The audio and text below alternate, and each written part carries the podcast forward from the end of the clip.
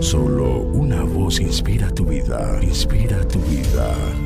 Una voz de los cielos, con el pastor Juan Carlos Mayorga. Bienvenidos. Delante de sus padres hizo maravillas en la tierra de Egipto, en el campo de Zoán. Dividió el mar y los hizo pasar, detuvo las aguas como en un montón. Les guió de día con nube y toda la noche con resplandor de fuego. Hendió las peñas en el desierto y les dio a beber como de grandes abismos, pues sacó de la peña corrientes e hizo descender aguas como ríos. Salmo 78, 12 al 16. El Espíritu Santo en ti te quiere guiar para siempre.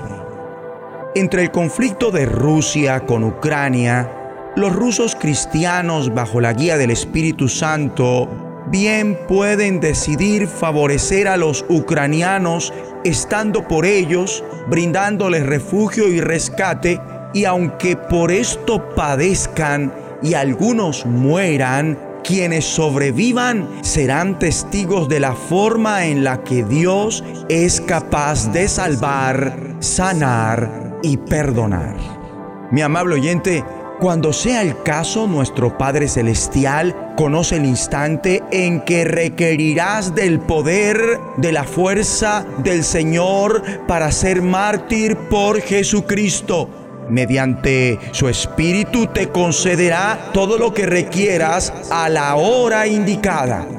Dios te brindará toda la dirección que requieras. Si repasamos la historia de Israel, el salmista recuerda cómo de día los guió con una nube y toda la noche con luz de fuego. En otras palabras, Dios los dirigió ininterrumpidamente. Mi amigo y amiga, ustedes en quienes el Espíritu Santo habita, no deberían esperar menos. Eres guiado por el Espíritu de Dios. El Espíritu Santo te brindará toda la dirección que requieras siempre y cuando te mantengas en comunión con Él.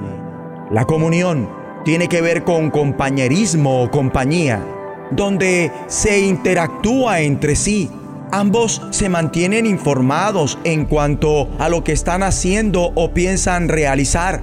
Son amigos y hay una comunión continua entre tú y el Espíritu Santo. Cuando se entiende y experimenta el compañerismo del Espíritu Santo, jamás te sientes solo porque Él es una persona que está unida a Jesucristo y a Dios Padre, tanto en propósito, plan y realización de voluntad, cuya pasión es tener comunión contigo.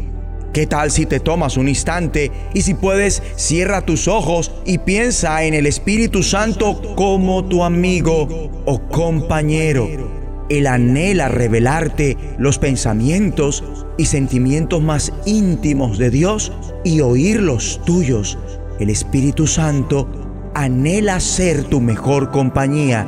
Él desea ser tu líder y principal compañero y quiere actuar en conjunto contigo, brindándote su opinión para que la acates. Pero hay que tener esa relación íntima con Él al punto que su presencia sea notoria y poderosa en tu vida. Si tú lo honras, Él se va a manifestar, pero si no lo haces, así como el que está casado, mas casi nunca se le ve con su pareja porque están distantes, así te sucederá con el Espíritu Santo. Él estará distante y será evidente. Y enfatizo, el Espíritu Santo, la persona que habita en ti, quiere compartirte lo que sabe y que nadie más sabe, pero te lo pierdes cuando no lo buscas. Igualmente, Dios saciará tu hambre espiritual.